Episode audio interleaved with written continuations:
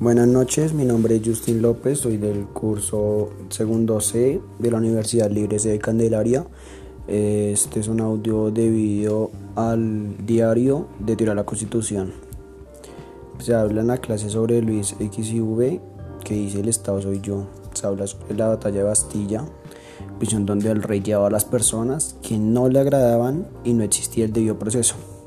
El pueblo debido a esto pues se cansó y se unieron con otras clases sociales para cambiar esto y lo lograron terminar así como con el rey pues, de esos tiempos. Existe un poder arbitrario, un modelo económico feudalista, eh, se maneja el Estado como idea, como forma de organización. también se habla de las etapas que ha pasado por la humanidad. La primera, la edad antigua, que pues se maneja el modelo esclavista como modelo económico. Esta edad comienza con la escritura en el 5000 antes de Cristo y también en el 476 después de Cristo en la calle Imperio Romano de Occidente y se maneja el Estado absolutista. El medioevo o la Edad Media, pues esta fue predominante la monarquía absoluta, pues donde el rey monarca que ejerció su poder sin límites, o sea, pues su poder, ejerció un poder arbitrario y se maneja el feudalismo. Eh, pues este empieza pues como bien dice pues la edad antigua, o sea, apenas termina el 476 con la caída del Imperio Romano, empieza la Edad Media y pues esta finaliza en 1492 con el descubrimiento de América, se maneja un estado absolutista, al igual.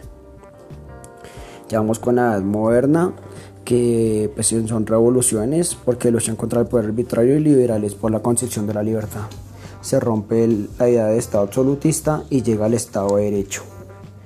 Ya pasamos a la edad contemporánea. Y también se habla de la Carta Magna, pues que se le dice que es el primer antecedente constitucional donde se limitaba el poder y se escuchaba a otros nobles. Se habla sobre el Estado de Derecho, que se le define como modelo de Estado importante para la ciencia de Derecho Constitucional. El barón de Montesquieu que dice que el poder no debe estar concentrado, no debe estar concentrado, donde debe haber división del poder ramas del poder público, de haber contra el ejercicio del poder, teoría de los frenos y contrapesos. El poder ya no es arbitrario y se ejerce dentro del marco de la ley.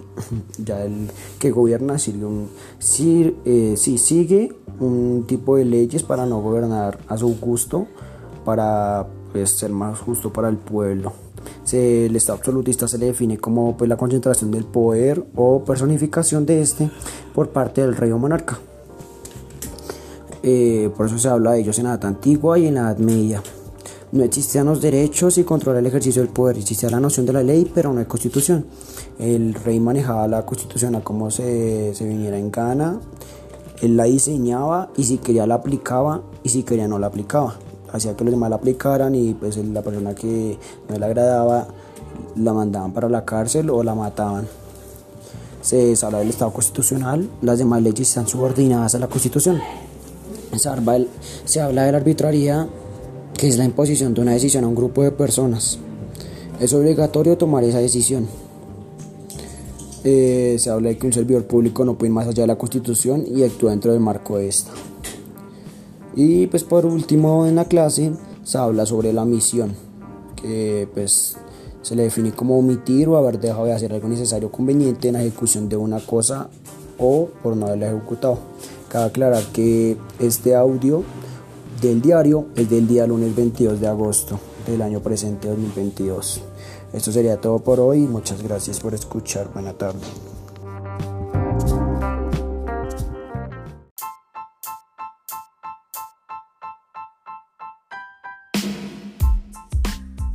Buenas noches, este es el diario del, del día 2 de la semana del 22 y 23 de agosto del presente año.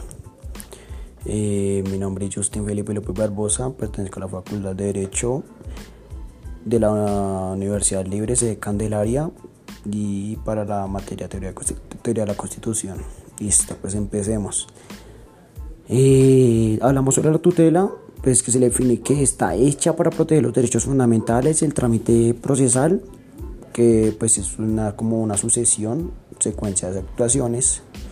Eh, todo proceso está sujeto a un trámite, el cual se divide en etapas. En cada etapa hay una serie de actuaciones. También se habla que una actuación inicial que origina el proceso y otra que afina este. De por medio se cierra o se abre una etapa. Eh, también se habla de mecanismos de etapas, que la primera etapa de una demanda es la admisión de la demanda, notificación de la demanda, pues a ver si la aceptan y controvertir la demanda, que es a través de la constitución pues, de la misma. La segunda etapa que es decretar las pruebas y validarlas y presentar las pruebas.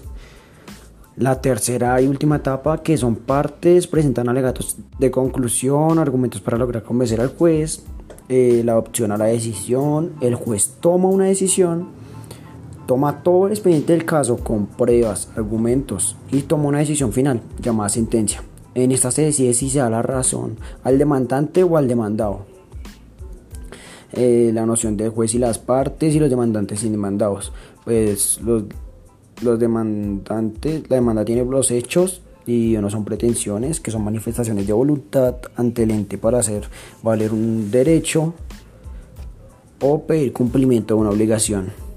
Argumentos que tratan de desvirtuar las pretensiones, el juez al final del día tiene que controvertir las pretensiones y excepciones.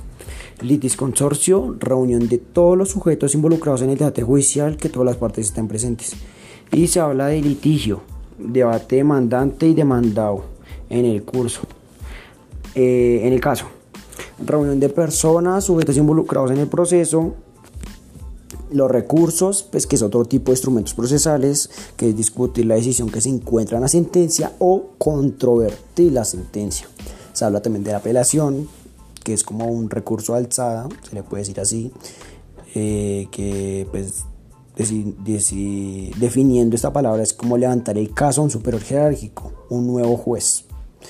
Eh, si digamos el caso, la demanda ya para segunda instancia, pues se tiene que hacer trámite que se realiza ante el superior, se inicia con el recurso de apelación y termina con sentencia de segunda instancia. Puede evacuarse con una etapa probatoria, solo si tiene que ver con lo planteado en el recurso. Si no tiene que ver con esto, pues ya no es necesario.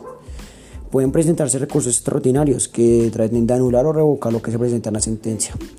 En tutela el demandante se le dice accionante, el demandado se le dice accionado, sentencia llamada fallo de tutela, apelación se le llama impugnación y pues el habeas corpus y la acción de tutela son dos mecanismos más importantes del país y los cuales se deben resolver más rápido.